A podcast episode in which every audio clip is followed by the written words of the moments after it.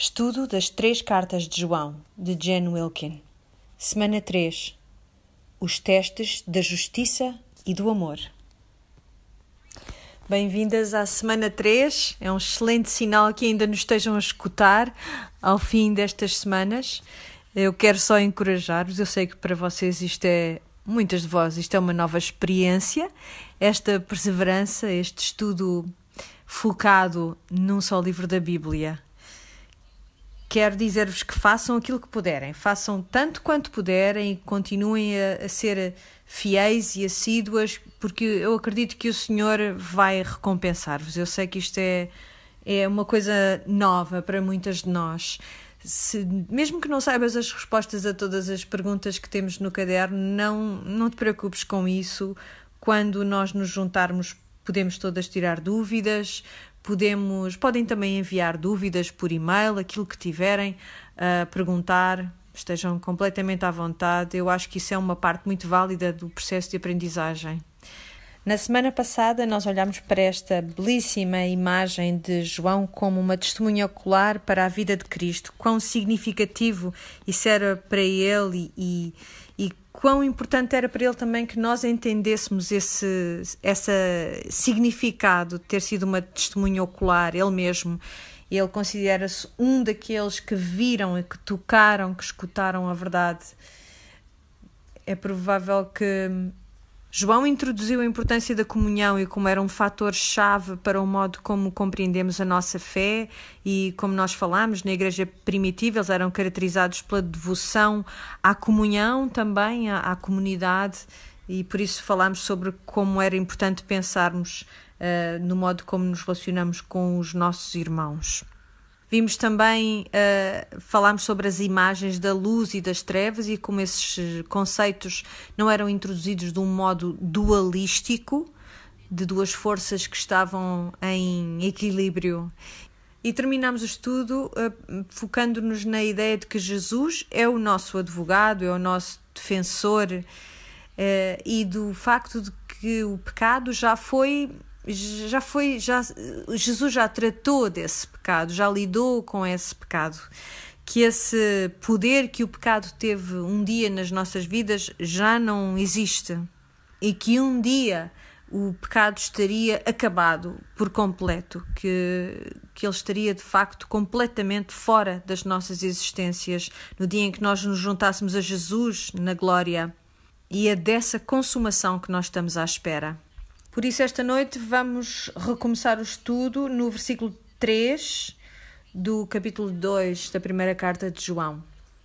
Agora, João vai começar a dar-nos modos tangíveis, objetivos, uh, através dos quais nós podemos saber que a nossa fé é verdadeira. Por isso, se alguma vez uh, tiveste de lidar com alguém, ou se tu própria foste assim, uh, daquelas pessoas que se questiona, se pergunta: será mesmo verdade que eu tenho o Espírito Santo em mim?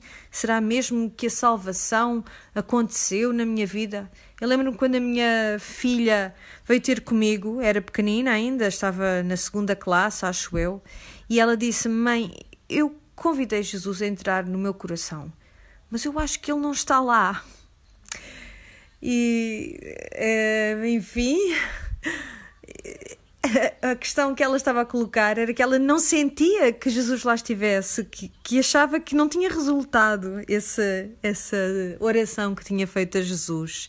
E é claro que enquanto adultas olhamos para esta criança, o exemplo da minha filha, e pensamos, ah, que querido ela fazer estas perguntas. Mas eu acho que se formos honestos, há momentos da nossa vida em que nós podemos colocar estas questões. Será que é verdade? Será que de facto aconteceu? Como é que eu posso saber? Especialmente quando reconhecemos finalmente que não é um trabalho que parta de nós, não é algo que nós fazemos, o trabalho da salvação. Porque na verdade é uma resposta a uma chamada que ele próprio faz. E, e por isso é legítimo perguntar: será que aconteceu mesmo? Eu deixem-me assegurar-vos, vamos olhar para três maneiras diferentes, uh, através das quais João nos diz que podemos ter evidência de que isto de facto aconteceu em nós. Mas as pessoas que não são crentes não, não estão em agonias eh, pela, com a dúvida de que podem ou não ser crentes. Eles não pensam sequer nessa questão por um momento, nem sequer acreditam no pecado. Não reconhecem o seu pecado. E é exatamente isso que eu disse à minha filha. Eu disse: Sabes, eu, eu vejo que quando tu pecas, ficas triste isso entristece-te, não queres fazer mais isso, pois não. Por isso, aquilo que vamos estudar eh, esta semana é, é um pouco parecido com isto. Ele vai dar-nos os três testes da fé genuína e nesta semana, na verdade, só vamos estudar dois modos e o terceiro modo vai ficar para a quarta semana. Então vamos começar por ler o versículo 3 do capítulo 2. João diz assim: E nisto sabemos que o conhecemos se guardarmos os seus mandamentos. Aquele que diz eu conheço e não guarda os seus mandamentos é mentiroso e nele não está a verdade. Bem, João não podia ser mais direto. Versículo 5: Mas qualquer que guarda a sua palavra, o amor de Deus está nele verdadeiramente aperfeiçoado. Nisto conhecemos que estamos nele. Aquele que diz que está nele também deve andar como ele andou. Então, primeiro que tudo, no livro de estudo desta semana, pedi-vos para assinalarmos a palavra, o verbo conhecer, e ela aparece aqui de dois modos nesta passagem. Primeiro modo, como ela, esta palavra aparece, é o sentido do, do, de ter a certeza. E nisto sabemos que o conhecemos, podemos ter a certeza de que o recebemos, se guardarmos os seus mandamentos. E esta ideia de guardar os mandamentos tem a ver com uma obediência que é vigilante. Ora bem, portanto, não tem a ver com um checklist que eu possa fazer para ter a certeza de que estou a obedecer. Tem a ver com uma atitude de vigilância perante a minha obediência. No versículo 4 diz: Aquele que diz eu conheço, por outras palavras, eu tenho um relacionamento com ele e não guardo os seus mandamentos, é mentiroso e nele não está a verdade. Mas qualquer que guarda a sua palavra, o amor de Deus está nele verdadeiramente aperfeiçoado. Nisto conhecemos que estamos nele, ou seja, podemos ter a certeza que estamos nele. Aquele que diz que está nele também deve andar como ele andou. Então, primeiro que tudo, notem que há a tal repetição do, do, do verbo conhecer. E mais uma vez, quando entrarmos naquela secção do texto em que ele fala sobre crianças e jovens, vamos mais uma vez um, ehm, debruçarmos sobre este conceito de conhecer. E se pensarmos no tal contexto histórico de João, na realidade espiritual que eles viviam e na ameaça do gnosticismo, mais uma vez podemos perceber como ele estava preocupado com isso. Porque, como nós dissemos, os gnósticos tinham como grande objetivo o conhecimento. Ele vai usar esta palavra uma vez após outra ao longo desta, desta carta e mesmo nas outras duas cartas. Porquê? Porque o conhecimento era de facto a base para esta crença do gnosticismo. Era um conhecimento especial do divino a que mais ninguém tinha acesso, era uma coisa muito individualizada. E por isso o que ele diz é um contraste com isso. Não, há maneiras objetivas através das quais tu podes saber se estás de facto nele.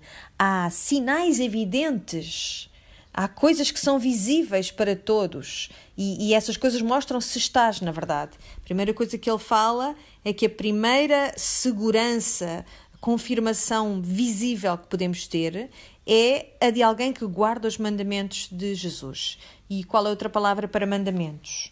É a palavra lei, as regras de Jesus.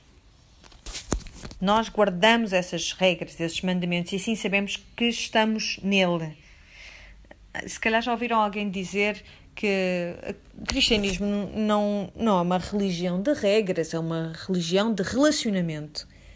Isso soa lindamente, não, não é? Até que, começamos, até que começamos a estudar a primeira carta de João, porque aí temos que perceber o que é que se trata, o que é que João diz que é o cristianismo. Porque João está a dizer que o cristianismo tem a ver com mandamentos, portanto, tem a ver com regras, tem a ver com a lei. Nós não temos que escolher. É claro que o cristianismo tem a ver com regras. É claro que o cristianismo tem a ver com relacionamento. E, e a questão aqui é como é que as duas coisas hum, se relacionam entre si. Porque, vamos ver. Então, se o cristianismo fosse só regras, sem relacionamento, era uma religião legalista. Se fosse só relacionamento sem regras, então seria uma religião de permissividade, poderias fazer tudo o que te desse na cabeça. enquanto pai ou mãe, se tudo o que tu fazes é estabelecer regras para os teus filhos seguirem e nunca te preocupares com a qualidade do relacionamento que estás a, a desenvolver com eles, sem lhes mostrares que os amas, que te preocupas, essa criança vai crescer, vai para a faculdade e dá-lhe a louca. Porque, porquê? Porque eh, a vida toda teve que ouvir regras, regras, regras, assim que tem alguma licença ou alguma liberdade, vai fazer tudo o que lhe der na cabeça. E essas crianças nunca, nunca aprenderam o valor do amor recíproco, então só lhes restam as regras externas os sinais externos, não têm mecanismos internos para lidar com as coisas que estão fora deles. E por isso, quando saem debaixo da tua asa, já não têm o tal mecanismo que lhes era externo, que eras tu, e então dá-se o descalabro total, não é? Mas qual é o oposto disto? Quando só temos relacionamento e não há regras, para mim seria o dia mais longo da minha vida. Passar um dia com uma criança de dois anos sem lhe dar regras nenhumas, por favor, tirem-me daqui, matem-me. Com o que é que ficas? Ficas com permissividade, com caos. Por isso nós precisamos das regras. As regras são para o nosso bem. Elas salvam-nos? Não. Claro que não nos salvam. O que é que nos salva? É o próprio Jesus, que é o nosso advogado, é a nossa propiciação. Ele é que nos salva. Mas assim que o conheças, aí tu começas a obedecer aos seus mandamentos. Porquê? Porque amas os seus mandamentos e meditamos neles dia e noite. E porquê que amamos esses mandamentos? Porque esses mandamentos de Jesus são o que ilustra o seu caráter a sua personalidade, os seus mandamentos revelam-nos coisas sobre Deus que são verdadeiras. E por isso o que João está a dizer é: é impossível amares a Deus e não amares os mandamentos que te descrevem quem Deus é, que te falam de quem Deus é. Essas duas coisas estariam em conflito uma com a outra. Quando Deus diz que o modo pelo qual eu consigo saber se Ele está de facto em mim é é obedecendo aos mandamentos dele. O que ele não está a dizer é obedece aos meus mandamentos e depois eu deixo-te ter todas as coisas que eu tenho para ti. O que ele está a dizer é: se tu me amas, tu vais guardar os meus mandamentos, porque tu me amas. E vai ser uma obediência com alegria que, que brota da tua gratidão. Não é uma obediência hum, forçada, negociada é por isto que nós guardamos os seus mandamentos. E por isso, quando ele diz no versículo 4, aquele que diz eu conheço e não guardo os seus mandamentos é mentiroso e nele não está a verdade, podemos compreender porque é que ele usa estas palavras tão fortes. Porque quem é que teria verdadeiro amor a Deus e, e não guardar os mandamentos de Deus? No versículo 5, mas qualquer que guarda a sua palavra, o amor de Deus, está nele verdadeiramente aperfeiçoado. Como é que está aperfeiçoado? Quer dizer que nós nos tornamos perfeitos conforme a lei se manifesta em nós? Não. Quer dizer que nós crescemos. Quer dizer que o seu amor torna-se mais compreensivo, mais completo em nós. Porque os mandamentos de Deus são para nosso bem. E por isso, quando nós caminhamos neles, de acordo com eles, nós sabemos que temos comunhão com Deus e isso é visível. Aquele que diz que está nele também deve andar como ele andou, diz o versículo 6. Como é que Jesus andou? Ele amava os mandamentos de Deus ele amava os mandamentos de Deus até ao último grau e ele cumpriu-os perfeitamente. E nós temos de caminhar como ele caminhou, não tentando agradar ou ganhar o favor de Deus para obedecendo aos mandamentos dele só para que ele depois nos dê o que nós queremos, mas obedecendo aos mandamentos dele com alegria. Ele deu-nos um desejo de obedecer aos seus mandamentos. Entendem? Antes dele se tornar no teu advogado e ser a tua propiciação, talvez tenhas seguido as regras, mas na verdade, se calhar só seguiste as regras para te saíres bem, para ficares bem na fotografia. É a única razão pela qual tu fazes aquilo que está certo. Talvez tenhas feito escolhas certas, mas em última análise foi pelas razões erradas, porque se não o fizeste apenas para dar glória a Deus, então é porque o fizeste para ficares bem, para teres uma boa imagem. Por isso, até o Senhor transformar os nossos corações, a nossa capacidade para obedecer à lei vai ser apenas externa. Mas assim que Ele muda os nossos corações, nós obedecemos por amor. Esta obediência vem da gratidão. E por isso há esta, esta separação ou este desconhecimento daquilo que é o propósito da lei. Hoje em dia as pessoas falam da graça quase como se fosse um, um oposto completo uh, da, da lei. E não é. A lei serve para apontar o nosso pecado, certo? Quando nós percebemos o que o Senhor quer de nós, nós e percebemos que também não o estamos a fazer de todo, muitas vezes, e, e mesmo que cresçamos na nossa capacidade em obedecer aos seus mandamentos, em obedecer à lei, quanto mais nós crescemos, também mais nos apercebemos quão grande é a distância que ainda temos de caminhar. É como se está sempre à tua frente, mas nunca consegues alcançar. Isso é porque a lei nos vai mostrando sempre o nosso pecado. Mas não é só isso que a lei faz. A lei também nos mostra aquilo que agrada a Deus.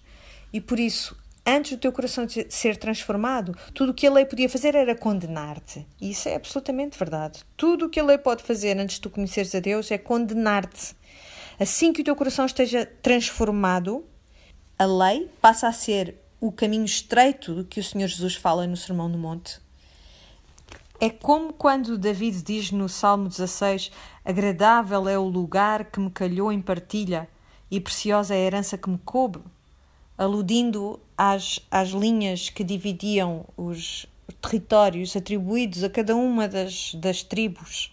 O que ele quer dizer é que a tua lei é boa para mim, ela protege-me e aponta-me dirige-me para aquilo que é bom e mostra-me quem tu és. Por isso, a lei e a graça não são uh, opostos. De facto, eu defenderia até que a lei é graciosa para o crente. Há graça para ti se tu cumprires os mandamentos. Por isso, a primeira evidência, a primeira prova de que temos verdadeira fé, de que estamos nele, é que obedeceremos aos seus mandamentos será que isto quer dizer que sempre obedeceremos aos seus mandamentos sem falha? É, é, claro que não. Já falámos sobre como precisamos desse advogado que continuamente nos defende.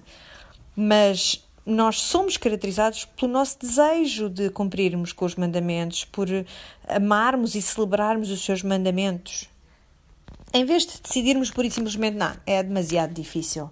Daqui a umas semanas vamos voltar a este tópico. Mas agora então vamos ao segundo teste, a segunda maneira de testar a nossa pertença. Ele vai introduzir um, um segundo conjunto de termos contrastantes, que é o amor e o ódio. Diz ele no versículo 7: Irmãos, não vos escrevo mandamento novo, mas o mandamento antigo que desde o princípio tivestes. Este mandamento antigo é a palavra que desde o princípio ouvistes. Outra vez vos escrevo um mandamento novo, que é verdadeiro nele e, ele, e em vós, porque vão passando as trevas e já a verdadeira luz alumia. Então, no vosso caderno de estudos, vemos o que era este uh, mandamento.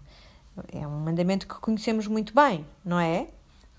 Ama o Senhor teu Deus com todo o teu coração, a tua mente e todo o teu entendimento, e ama o próximo como a ti mesmo. Então, é um mandamento antigo, porque sabemos que já existia antes da cruz, já no Antigo Testamento, mas é novo é, porque depois da cruz é, toma uma dimensão diferente.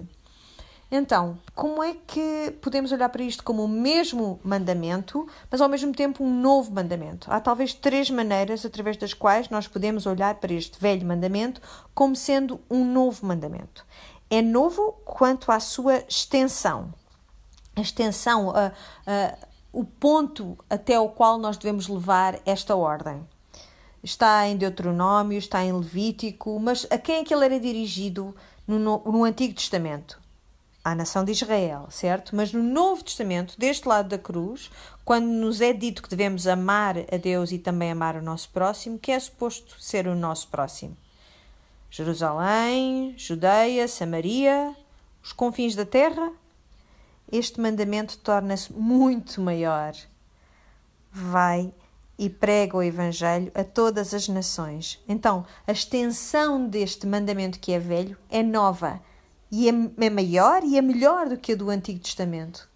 E por isso é também novo, por causa do, do ponto até o qual ele está disposto a ir, este mandamento.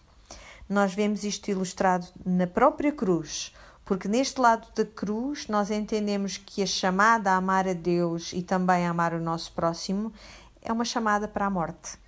Não há maior amor do que o do homem que entrega a sua vida pelos seus irmãos. É isto que Jesus diz e foi isto que ele fez por nós, de modo a que nós compreendêssemos este antigo mandamento debaixo de uma luz completamente diferente. Não é um amor que se resume a levar um prato de comida a alguém que está doente. É um amor que não se esgota, que dá, que dá, que dá e que dá. Há um terceiro modo como este mandamento que é velho é também novo. Ele é novo por causa do grau um, que ele atinge na nossa percepção, na nossa compreensão deste mandamento. Porque deste lado da cruz, nós agora temos a lei inscrita onde? No nosso coração. E o que é que testifica da verdade dessa lei que está escrita nos nossos corações?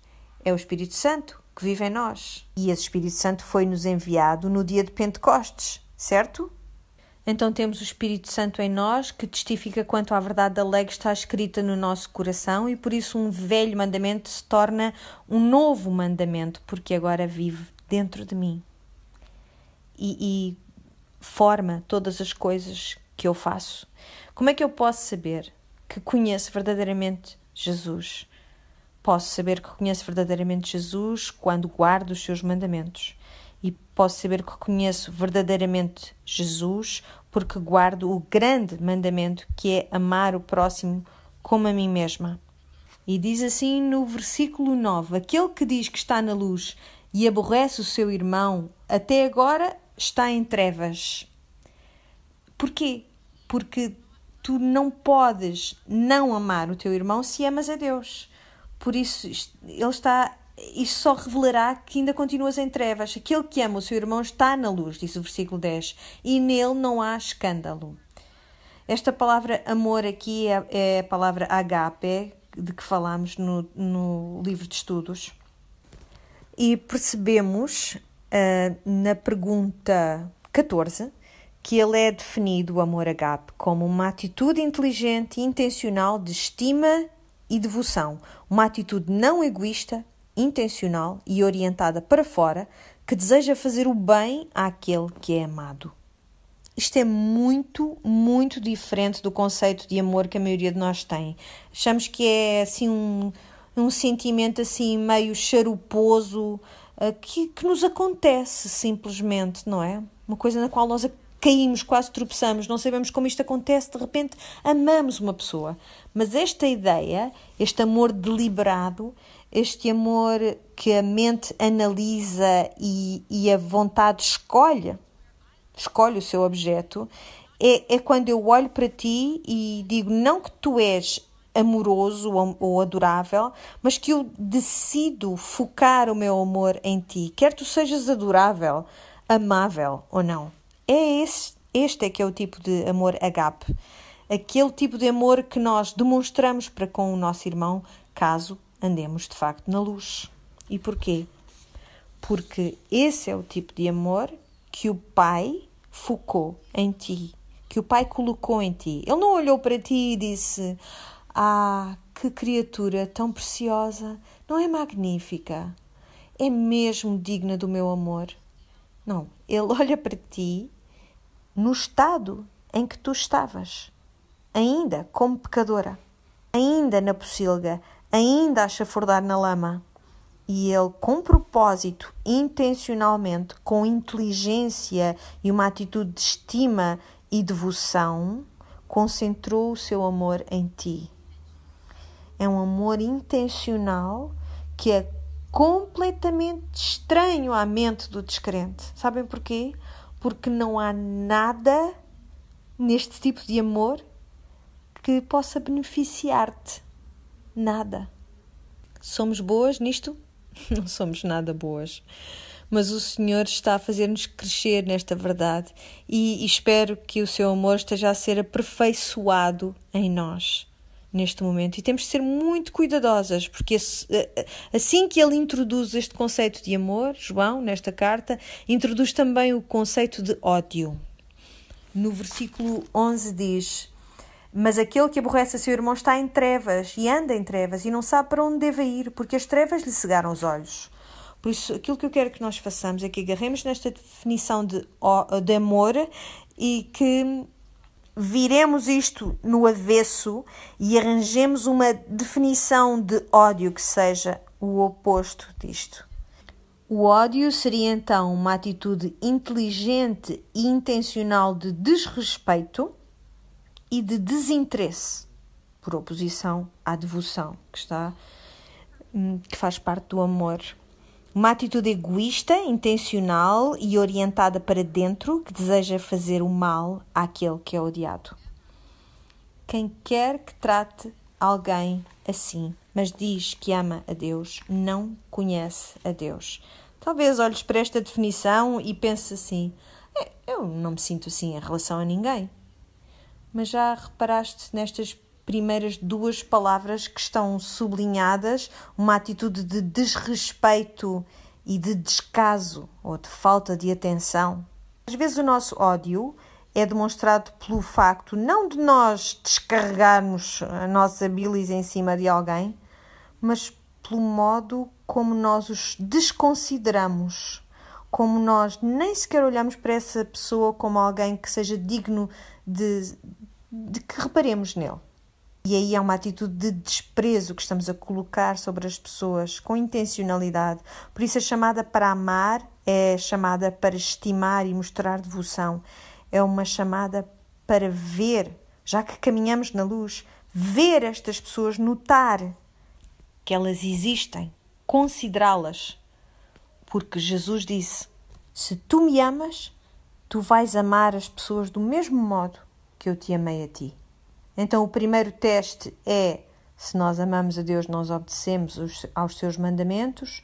O segundo teste é se nós amamos a Deus, nós amamos os nossos irmãos. E depois vamos para uma passagem em que ele quase, quase usa uma linguagem poética. Ele diz no versículo 12: Filhinhos, escrevo-vos porque pelo seu nome vos são perdoados os pecados. E isto é um contraponto muito interessante. Ele diz: os vossos pecados são perdoados pelo, pelo nome, pelo seu nome, quer dizer pelo seu caráter. Quando alguém fala no nome de Jesus, e hoje em dia no cristianismo tentamos pensar no nome de Jesus como um, um, um, encantamento, uma coisa mágica que nós dizemos no final ou no meio das nossas orações para fazer com que Deus faça aquilo que nós estamos a pedir.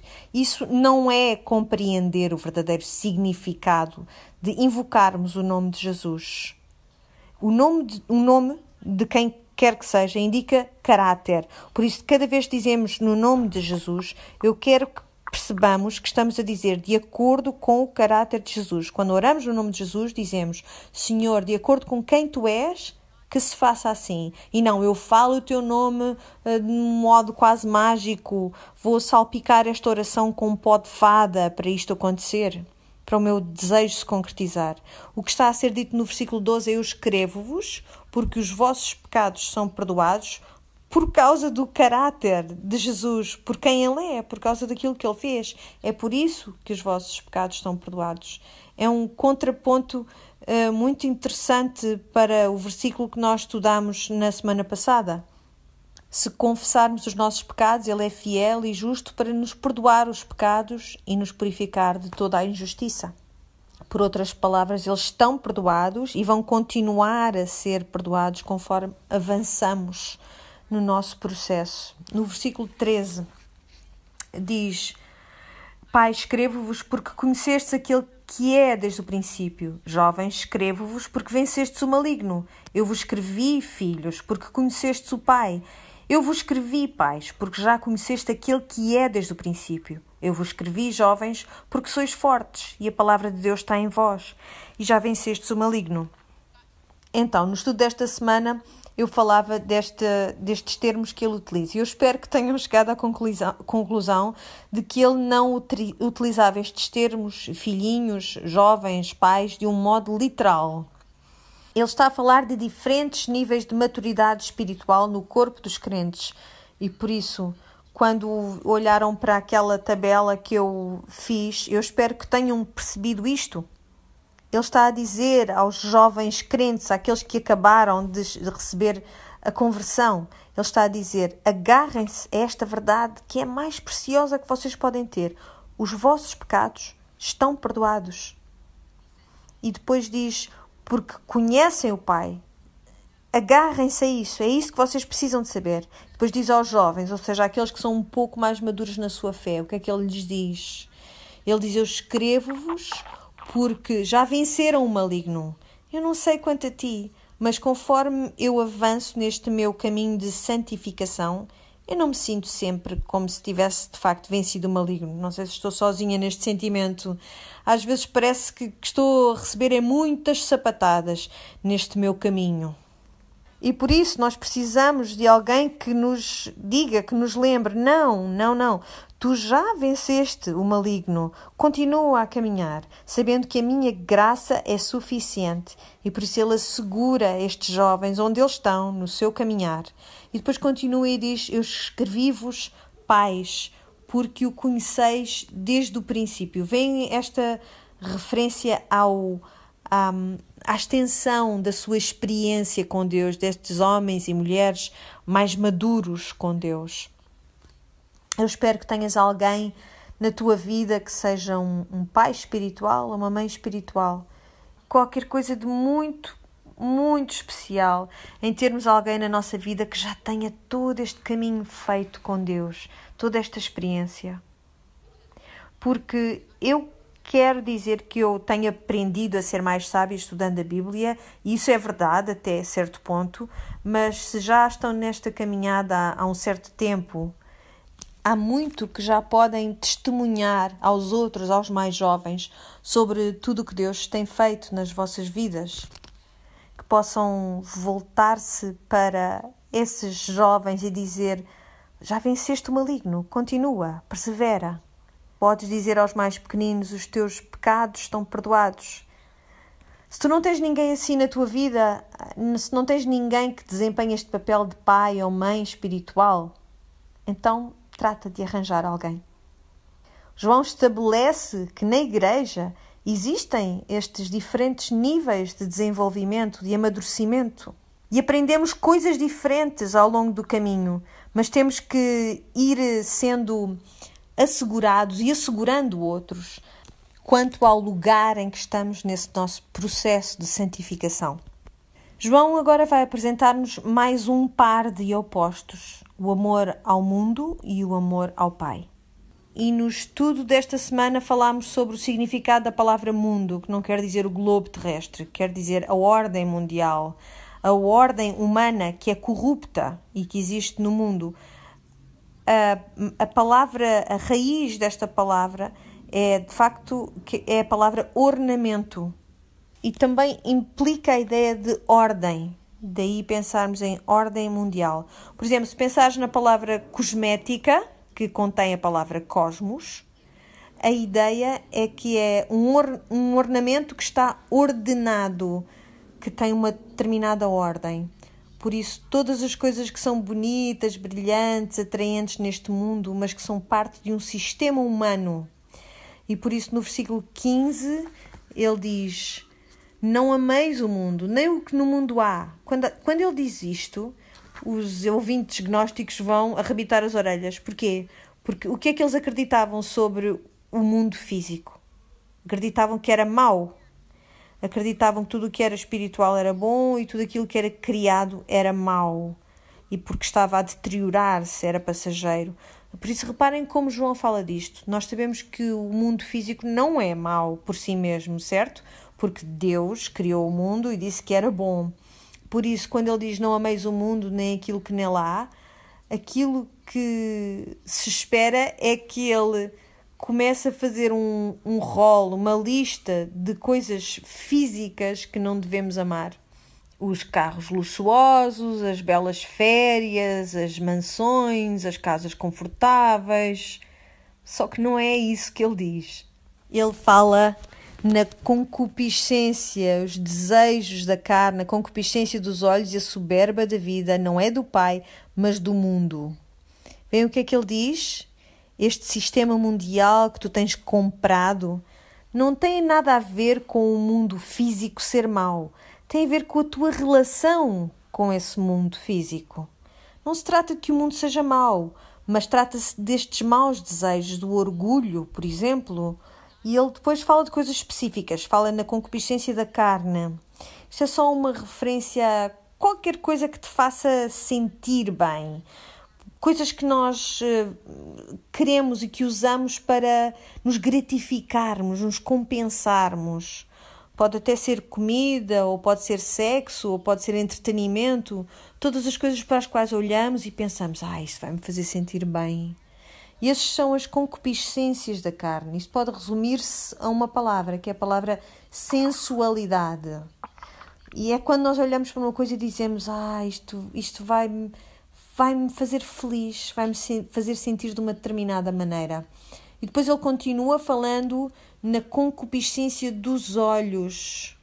E este provavelmente não há de ser muito difícil de entender o que é que isto quer dizer concupiscência dos olhos, aquelas coisas para as quais nós olhamos, que contemplamos e que despertam em nós a cobiça, o desejo, uma vontade de ter aquela coisa. Então, o primeiro era aquilo, aquilo vai me fazer feliz, a segunda coisa é eu desejo aquilo para satisfazer esta minha necessidade. Então, estamos a falar de cobiça. Qual é a próxima coisa que ele enumera? A soberba da vida.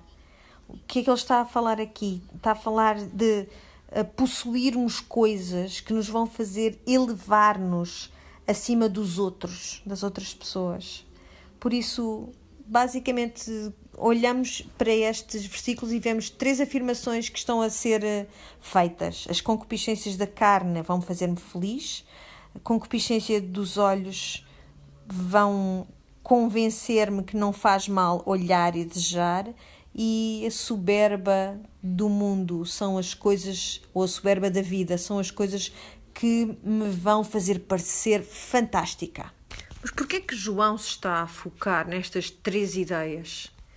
Vamos olhar para o capítulo 3 de Gênesis e vamos ver se encontramos alguma coisa que seja familiar nessas páginas da Escritura. Então, Gênesis capítulo 3 é uma história muito conhecida, espero eu. E começando no versículo 1 diz: A serpente, que era o mais astuto de todos os animais selvagens criados pelo Senhor Deus, disse à mulher: Com que então Deus proibiu-vos de comerem do fruto de todas as árvores do jardim? Mas a mulher respondeu-lhe: Nós podemos comer o fruto das árvores do jardim. Só nos proibiu de comer do fruto da árvore que está no meio do jardim. Se tocássemos no seu fruto, morreríamos. Há muito a acontecer aqui e eu queria ter tempo para falar sobre tudo o que está a acontecer, mas temos que avançar. Versículo 4: A serpente replicou-lhe: não têm que morrer, de maneira nenhuma. O que acontece é que Deus sabe que no dia em que comerem desse fruto, abrir-se-ão os vossos olhos e ficarão a conhecer o mal e o bem, tal como Deus.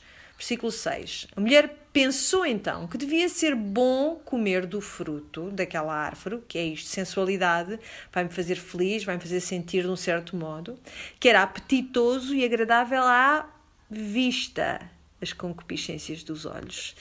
E vejam a próxima parte. E útil para alcançar sabedoria. Hum, vai fazer-me parecer fantástica. Apanhou, comeu e deu ao seu marido que comeu também. Nós temos de estar conscientes destes três desejos. São as mentiras que o mundo nos diz. Vai fazer-me feliz, não faz mal olhar e vai fazer-me parecer fantástica. Qual é o problema com a questão da felicidade? Porque a nossa felicidade está sempre ligada às nossas circunstâncias, é ou não é? Eu posso estar feliz num minuto e depois acontece-me qualquer coisa na vida que faz com que eu deixe de sentir essa felicidade. E então vou ter que ir à procura da felicidade noutro sítio. É por isso que a Escritura nunca nos diz que nós temos direito à felicidade. Isso é algo que está na Constituição americana, o direito à felicidade e de outros países. Mas a Escritura não nos diz que nós temos direito a esta felicidade. Na verdade, o que é que Jesus nos diz? Neste mundo tereis tribulações. É muito interessante para mim que qualquer homem ou qualquer mulher que tenha deixado o marido ou a mulher, normalmente a primeira coisa que dizem para justificar é: Eu acho que eu tenho o direito de ser feliz, eu mereço ser feliz. Porquê? Porquê que achas que mereces isso? Nós não merecemos ser felizes, mas há qualquer coisa muito melhor para ti do que a felicidade, que é o contentamento. Por isso, quando nós ouvimos na nossa cabeça essa voz que diz: Ah, eu vou ser tão feliz se comer este bolo, ou se comprar este vestido, ou se for de férias para este sítio, ou com este novo programa de exercícios. Nós temos de combater a sensualidade com o bom senso. Nós adoramos ser levadas pelos nossos sentimentos, adoramos ficar apaixonadas, ter o tapete tirado debaixo dos nossos pés, ficar sem respiração. Mas não é este tipo de amor que a Bíblia nos apresenta, é um amor deliberado, um amor de escolha. E o contentamento também é uma escolha deliberada que nós fazemos. Nós escolhemos centrar os nossos afetos nas coisas que são boas e eternas, não nas coisas que são temporárias e passageiras. E por isso o modo de combater a sensualidade é com a sensatez, com o bom senso. E o modo de combater a cobiça é o contentamento. Por isso, os desejos, as concupiscências dos olhos, aquele pensamento que não faz mal olhar, vá lá, vocês sabem muito bem como é que isto funciona. Já vimos isto, adoramos a nossa casa, achamos que está tão gira, tão bem decorada, e depois vamos ao Pinterest e ficamos com vontade de deitar fogo a tudo. Já não estamos satisfeitas. Porquê? Porque as concupiscências dos olhos aconteceram-nos as tuas roupas, o que, é que, que, é que isso importa? Tenho certeza que tens roupas suficientes. Pois, eu sei, se vais à tal loja que tem as mercearias mesmo ao pé da loja das roupas, tu vais ser tentada. Aquela, são coisas que se agarram a ti, por mais que tu queiras ir embora antes de as comprar. Porquê? Porque eu olhei e vi. E eles sabem muito bem como é que estas coisas funcionam. É assim que eles fazem, é intencional. É para isso que são os outdoors, os cartazes, as publicidades. Trata-se das concupiscências dos olhos, atraindo-te. E nós temos de aprender que essa ideia de que não faz mal só olhar é uma mentira completa. É uma mentira que vem do poço dos infernos. Faz-te muito mal olhar. Faz-te muito mal.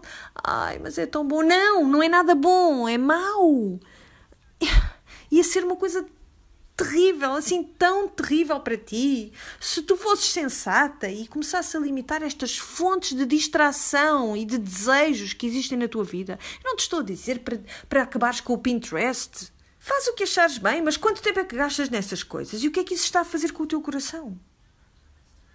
Quanto tempo é que tu passas a olhar para as revistas de exercício físico, quando a tua genética nem sequer te vai permitir chegar nem aos calcanhares dessa anormalidade que está na capa. Vai, vai, avança com a tua vida, vai comer os teus hidratos de carbono. O que é que nós estamos a fazer a nós mesmas? Nós deixamos que os nossos cérebros sejam cativos destes ciclos doentios coisas que nós queremos e queremos e queremos e queremos, em vez de dizer o Senhor dá e o Senhor volta a tirar, abençoado seja o nome do Senhor. A santidade com contentamento, isso é que é um grande ganho.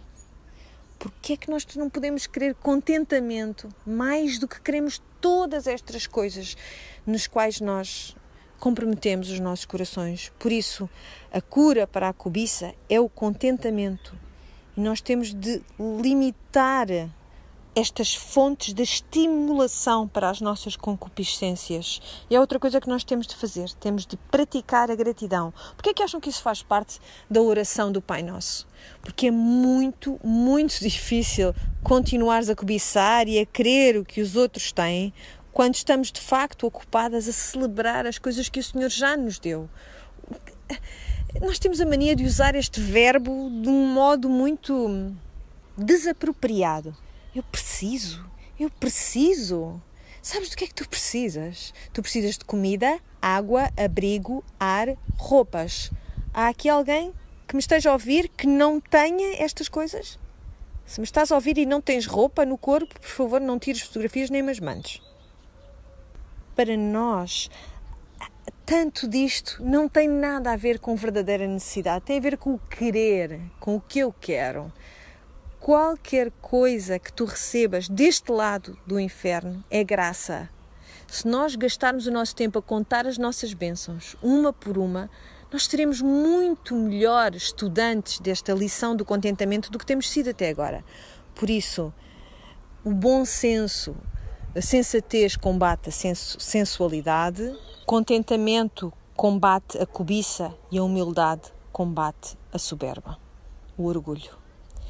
Já nos foi dito que nós temos de amar o nosso irmão e que isso mostrará que nós estamos em Cristo.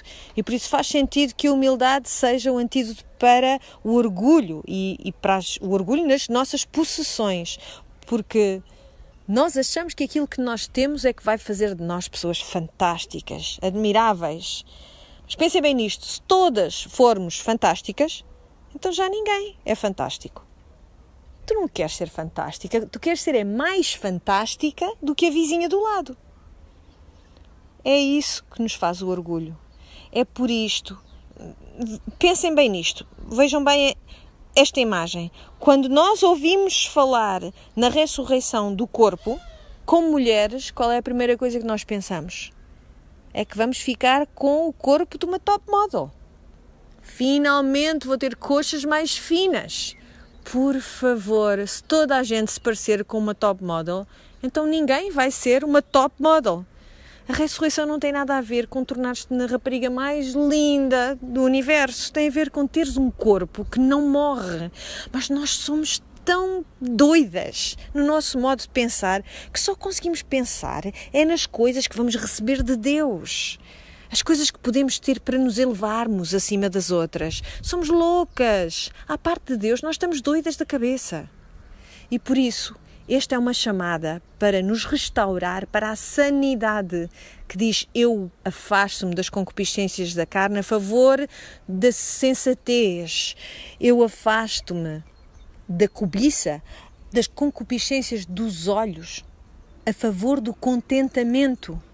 Eu afasto-me do orgulho, da soberba, da vida, das coisas, das possessões, a favor da humildade eu vou considerar os outros em maior estima do que a mim mesma. Por isso, estas coisas não são fáceis e eu também não tenho nenhum jeito para as fazer. Por isso, acreditem que eu também tenho sido muito abanada por este estudo. É assim mesmo que é, habituem-se a isto. Mas, como somos lembradas por João, este mundo é passageiro e eu adoro o que ele diz no versículo 17. E o mundo passa e a sua concupiscência, mas aquele que faz a vontade de Deus permanece para sempre. Graças a Deus, todos estes desejos que estão constantemente a arrastar-me de volta para o meu pecado, em que eu sou uma vítima voluntária daquilo que eles me estão a pedir, eles são passageiros.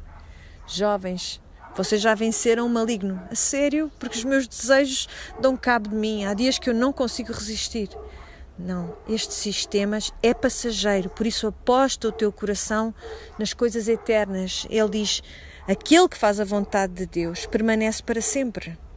Por isso temos este belíssimo contraste no fim, aquilo que é temporal e aquilo que é eterno. Escutem-me, qual é a única coisa que pode ter impacto para a eternidade? É o teu cabelo? É a tua casa? O que é? é? É as notas que os teus filhos têm na escola? A única coisa que pode ter impacto na tua eternidade é a tua relação com o teu irmão e com a tua irmã. Por isso, se tu queres estar de facto focada nas coisas eternas, vais investir não em construir castelos, mas nas pessoas. E tu vais entregar tudo a eles, esse amor agape que o próprio Senhor já te demonstrou, e haverá contentamento e grande ganho.